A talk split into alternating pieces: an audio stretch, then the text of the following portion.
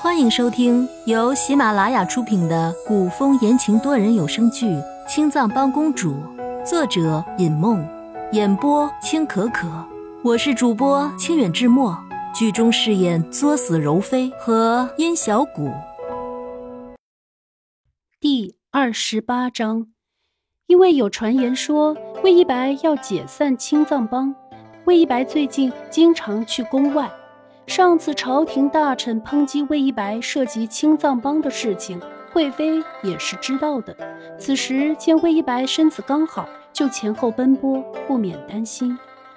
魏一白脸上挂着难得的浅笑：“惠儿，宫外的事情有什么重不重要的？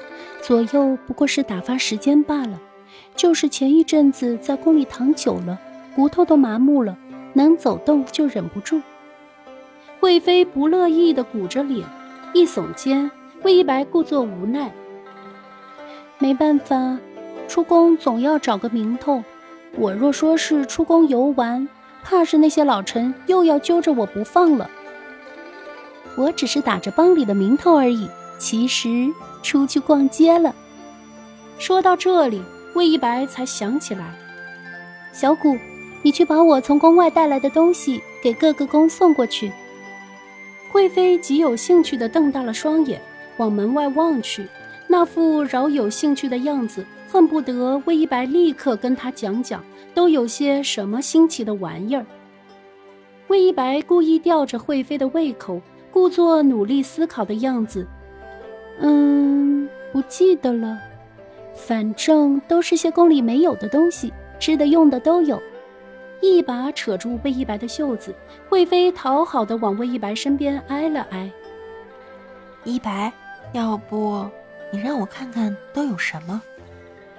刚才还一副拦着魏一白出宫的人，现在就差开口求着魏一白带他出宫了。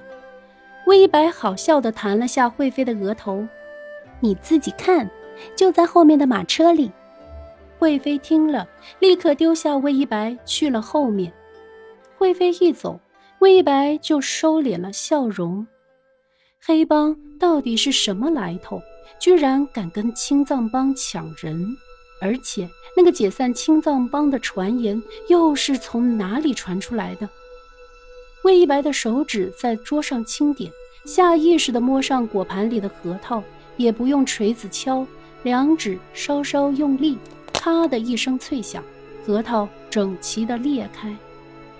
贵妃在后面挑了不少小东西，让宫里的宫女先搬回去，然后才来告别。一白，你要是下次身体好一点的时候出宫的话，再送我些好玩的。贵妃家里的人进宫也不会带这些便宜的东西进来。贵妃这么多年没有出过宫，自然是喜欢的。魏一白点头应下，等惠妃离开，魏一白才吩咐殷小谷，让殷小谷送些茶点给吕彻，跟皇上说本宫身体很好，若是皇上忙着正事，就不必过来了。殷小谷一听是送给吕彻的，又想起上次遇到柔妃被扇了一巴掌的事情，而且殷小谷总觉得。吕彻可能是怀疑她就是那天在青武阁的宫女，因此在魏一白吩咐的时候，有一瞬间的迟疑。怎么了？魏一白清冷的目光掠了一眼殷小谷，不是他的错觉，是殷小谷最近确实有些奇怪。以前让殷小谷送东西给吕彻的时候，殷小谷虽然不敢表现出喜欢的样子。但是必定是飞快应下的，但是这一次，殷小谷居然犹豫了。殷小谷立刻回神，慌张地编了个借口：“奴奴婢在想，皇上是不是在御书房？”听殷小谷提起御书房，魏一白自然就了然了，以为殷小谷是在介意上次被柔妃扇了一巴掌的事情。不过魏一白不解，殷小谷何时这么小气了？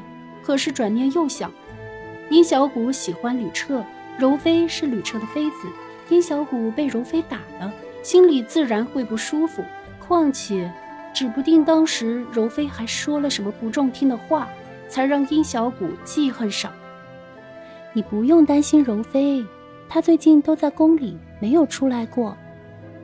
倒是不知道柔妃是得了什么病，到现在也没有出宫，几乎让人以为她是触犯了龙颜，让吕彻禁足了。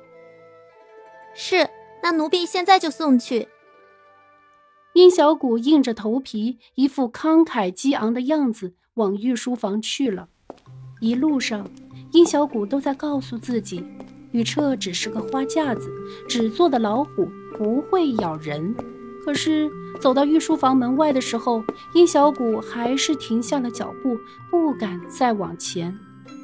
殷小谷躲在旁边的竹林里，自言自语：“我殷小谷是公主的贴身宫女。”不看僧面看佛面，打狗也要看主人的。说到这里，殷小谷就连着呸呸了两声。呸呸呸！是打宫女也要看主人的，他不敢对我怎么样的。嗯，对。